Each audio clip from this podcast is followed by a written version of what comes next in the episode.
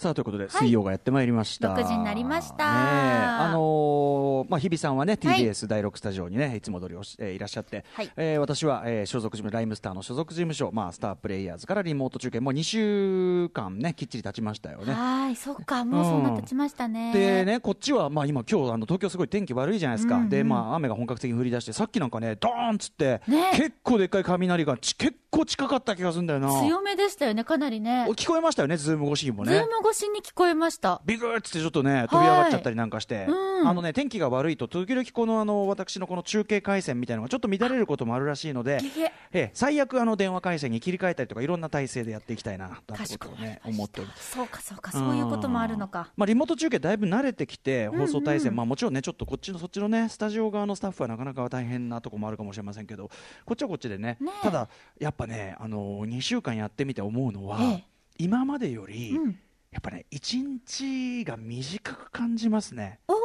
なんか要する、にその人とやっぱ直接会ってない、んうん。会う会うとしてもまあマネージャーの幼いさんの事務所にいてとかなんで、あのー人と会うのが少ないから、ええ。やっぱそのお話はいろんな方のしてるんだけどやっぱり直で会う情報量とかねそのいろんなところに行ってみたいなことがないと、うん。やっぱりね、あのー情報量が少ないんでしょうねだから普段より、ええなんか短く感じるんですよ、ね、そうか、濃度が少ない、薄いから。そうなんですよ、ね、ああ、私は逆で、逆長く感じます、一日が。あ本当。そのやることとか、うん。そのなんだろうな、ぼやーっとしてる時間がやっぱ増えたので、あーまあね。仕事がそもそも少なくなったっていうのもあるんですけど、うん。のんびりできてるっていうのはまあいいことでもあるかもしれないけども、うん。なんか、うんまあ、まだ昼か、何食べようかな、みたいな、ぼーみたいな。今までずっとさだってねその入社してからもずっとぎゅっと詰めた、ね、あの生活をしてこられたでしょうから、そういう意味では急にねポンってなっちゃうとね。うんそまあ、そそんな中ね、お家で過ごす過ごし方というのは、先週の人特集、そしてこのはい今日のね、ダンス特集と、これもすべて日比さん初のいやいやいやいやライフハック、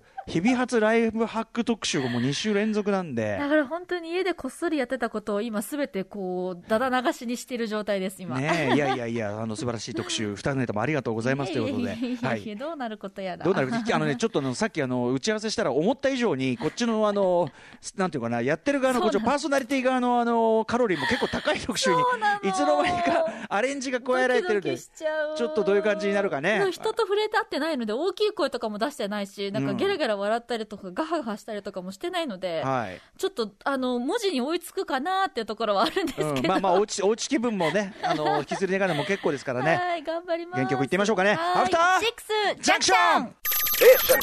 After Six Junction. 5月6日水曜日時刻は6時3分です。ラジオでお聞きの方もラジコでお聞きの方もこんばんは。TBS ラジオキーステーションにお送りしていますカルチャーキュレーションプログラムアフターシックスジャンクション通称アトロク。はい、えー、パーソナリティは私、ライムスターの歌丸です。えー、本日も所属事務所、えー、まあ、赤坂からほど近い、えー、スタープレイヤーズ事務所会議室からのびのびとリモート中継中です。そして、はい、はい、私は第6スタジオからお伝えしております。水曜パートナー TBS アナウンサーの日々真央子です。まあ、日比さんはね、その TBS ずっと見てると、やっぱり合間合間で日比さんのね、あのーなんていうの？番組の間のさ、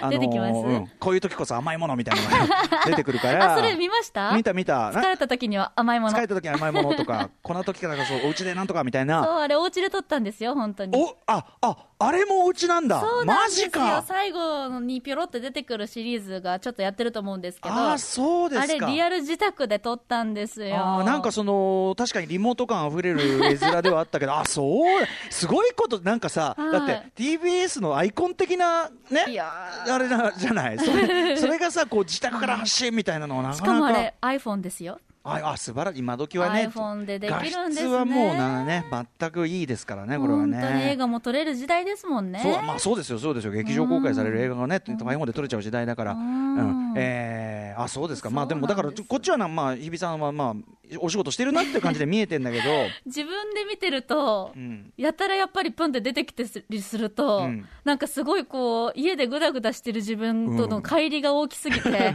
誰だこいつって言ったりやっぱ一番きちっとしてるね、外向き、外向きのやっぱ日比さんではあるのは間違いないもんね。ええそうでも場所は同じその家っていうこの不思議さ。そうなんです。しかもテレビを置いてある場所をテレビを一度外して、うんうんうん。で白い壁があるところをはいはい。自分でミニスタジオを作って撮ってるので、普通のあのお家だとああいうこう白広いバッグが十分にあるってねあの間取りによっては取れなかったりしますもんね。一人暮らしで狭い部屋なので、うんうんうんそんな場所も取れなくって、んなんでこうあのテレビのところで撮ってるのでなんか変な感じです。3D となんか 2D がこう行ったり来たりする。だからあそうかだからまさに テレビを見ているそのその方その位置に日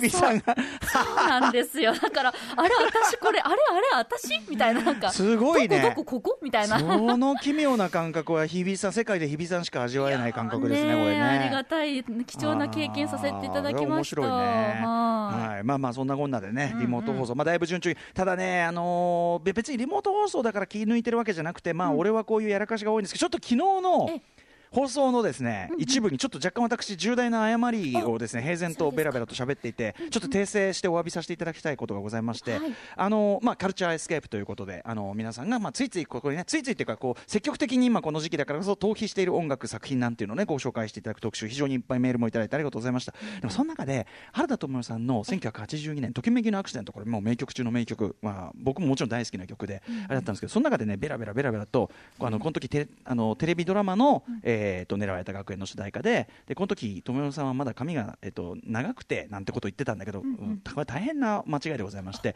知世さんそのテレビドラマさらにその1個前にセーラー服と機関銃のテレビドラマ版があってその時に髪がまだ長かったのね。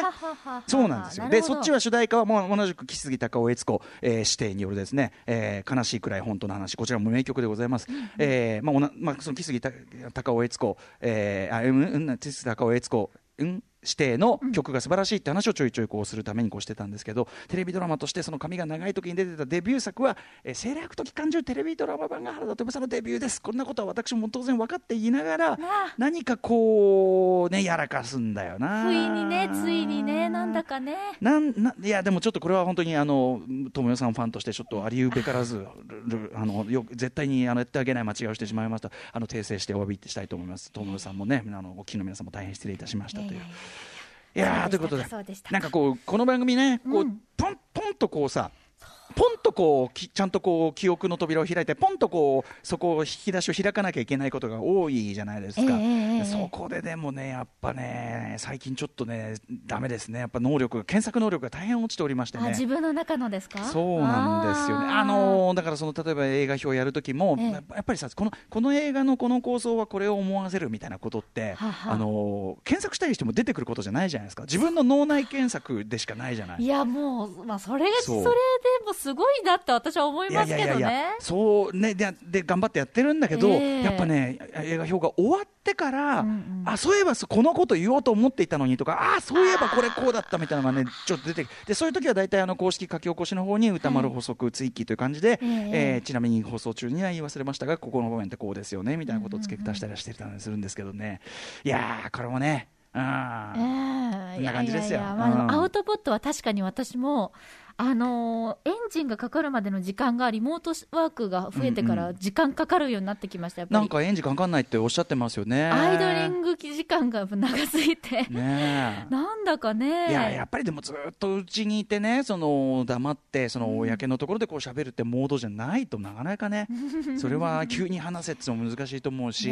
逆に私はだからさっき言ったようにそのこの事務所のこのリモート放送との繰り返しでなんかやっぱりやっぱりそのいつ今まで僕が過ごしてきた暮らしに比べるとかなり単調なんでしょうねやっぱり。ね。だから、うん、やっぱね、ものすごく短く感じるし、あーあまたこの繰り返し、あのまた家帰って酒飲みながらレッドディデンション リデンション2やってるよみたいな。でもうん景色が一定化してきますね、もう本当にね、やることもね。だからそのね、映画映画とかゲームとか本とかを通じていろんな世界のには羽ばたいてはいるんだけど、でもやっぱこの俺でさえやっぱし何かこうリアルな体験というかそこをがあそこはやっぱりこう飢えてるんだっていうか乾いてるんだって感じがねすごくねなんていうか実感としてね、うん。ちょっと覚え始めましたねそこはね。な私、解禁した時の夢を最近見るようになりました。ああのコロナ解禁でわーっと表に出られるようになった。はい、うん。もうなんか友達とかいろんな人と会って、イエーイってこう、うん。手を触れ合ってる、そうそう、うんうん。3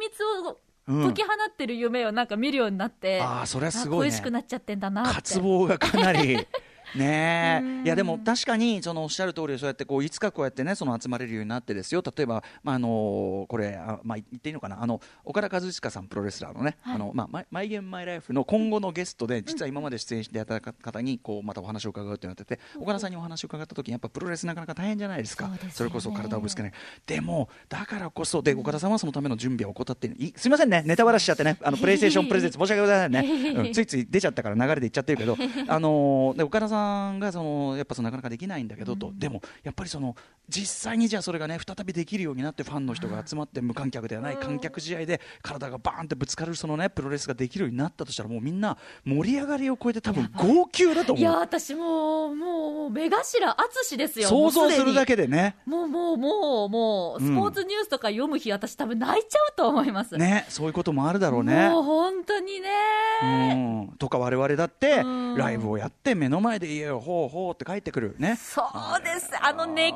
気をねがってなったらこれはやっぱりもうなんかこう盛り上がるを超えてもうちょっと感極めってしまうんじゃないかなと。新たな感情が生まれますよ、うんただ一気にドーンってこうやってね劇的に解禁っていうことじゃない気がするんだよね。そうよねだからもっともうちょっとだからはい地獄の目視録とかも出てきましたけどね、この世の終わりはねどかば大爆発ではなくメソメソやってくるなんてねセリフがね名台詞ありましたけど同じくこの世の復活も大爆発ではなく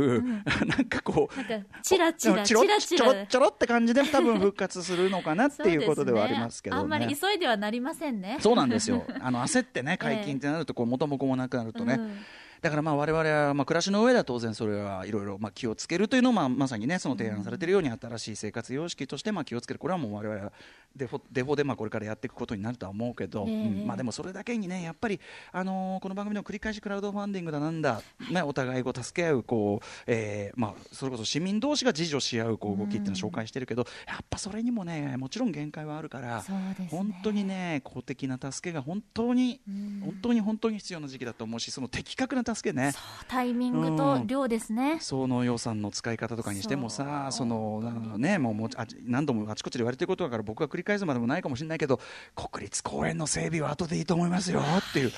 本当にみんな思ってることだと思うし憲法改正今その話します？ね。火事場泥棒って言葉言っちゃうよなんつってね。うん。きそんなそんな言葉ちらついちゃうよなんてねありますからね、まあ、そういうところはもう当然我々はそのあの世のため人のために協力は十分するけども、だからこそいろんなことねだまくらかせないぞってところはちゃんと目を光らせておこう。そのためのね、えーメディアというものだという気もしますよね。はい、そんな感じでございます。えーということで、まあ、ええ原曲いってみましょうかね、本日も。ね、はい。様々な面白発見して我々はどんどん紹介してまいります。アフターシックスジャンクション、今夜のメニュー紹介です。この後すぐは新型コロナウイルスに立ち向かう人々を応援するプロジェクト、カルチャーの逆襲です。今夜は奈良県大和郡山市にある本屋さん、トホンの砂川正宏さんとお電話をつないでいきます。そしてその後のカルチャートークでは、ホビーショップフロンティアの店長、山中渡さんに、この時期だからこそおすすめのエアガンご紹介していただきます。エアガンは普通ね、もちろん表でね、んやることですけども、ええお家で楽しめるという基準でちょっとね、ええ選んでいただきましたから、あるそうです。思う存分ぶっ放したいものですね。本当パンパンってね、トーンってやりたいのよ、ちょっとね、今。サバイバルゲームとかできない時代ですけどもね、うんうんどんなのがあるのかね楽しみです。はいそして7時からのミュージックゾーンライブダイレクトでは、電報ブッキングで先週見事つながりました DJ 岡田さんが登場です。DJ オフィスラブさんがどうやらまたもや何やら暗躍しているそうですよ そういうとこだけは異常に凝ってるんですよ。今日もめちゃめちゃ凝ったこうね趣向があるらしいからね。もうすでにドキドキします。はいそして7時台後半は今月から復活しましたこのコーナー、シアター一期一会をお送りします。映画館での思い出、体験談、今だからこそめでてまいりましょう。まだまだ募集中です。はいそして8時台の特集コーナー、ビヨンドザカルチャーは？映画で踊ろうバーチャルダンス祭りでわっしょい特集はい今ねパルプフィクションのねそのも今回の話の元になったね、はい。パルプフィクションの場面のね曲流れてますけどええー先日2週間ぐらい前かな。ですね。オープニングトークの中で、えーお酒を飲んで映画のダンスシーンを見ながら一緒にダンスをするのが最近のマイブームと語った日々、えー、真岡アナウンサーでございます、はい。今後ろで流れてるパルプフィクションのね、えーあれですよねユーマ・サーマンととちょトラボルタが踊る、はい。まあ有名なシーンですよね、はい。ちょい夜がねこうちそうょうどいいなんですよ。なんていうねツイストが絶妙。あと表情ね、ちょっとこうあの何の気なしですよって顔してるあのベガの顔がたまんない感じ。そうなんですよ、うん、おすまし顔もいいよね。はい。はい、ということで、そのひびさんの一言から爆誕したのが今回の特集です。はい、今夜は全国のリスナー、いえ、全国のダンサーの皆さんと電話をつなぎ、見ているうちについ踊り出してしまう映画の中のダンスシーンの数々を一緒に、実際に我々もそれぞれの場所で踊りながら、そして聞いているリスナーの方も中は強制的に踊らせながらご紹介していきます。そして、映画でダンスの特集ときたら、一言言いたいということで、番組専属振付師、竹中夏美先生の参戦も決定いたしました。はい、あのすごく嬉しいんですけど、同時にもうあのすでに詰められる予感しかしてないですよね。もうすでに見えている。激しく厳しく詰められる予感しかしてないです。とっておきのものを準備してくださっているということですから、何かと運動不足で気分が塞がりがちな今だからこそみんなでレッツダンス全国のテレダンサーの皆さんと映画のダンスシーンで一緒に踊りくる踊り狂いましょう。はい。さあ、ということで番組では小さなリアクション、日々の感想などなどもお待ちしております。アドレスは歌丸アットマーク tbs.co.jp 歌丸アットマーク tbs.co.jp までお待ちしています。さあ、それではアフターシックスジャンクション、行ってみよう行ってみよう Station. After Six Junction.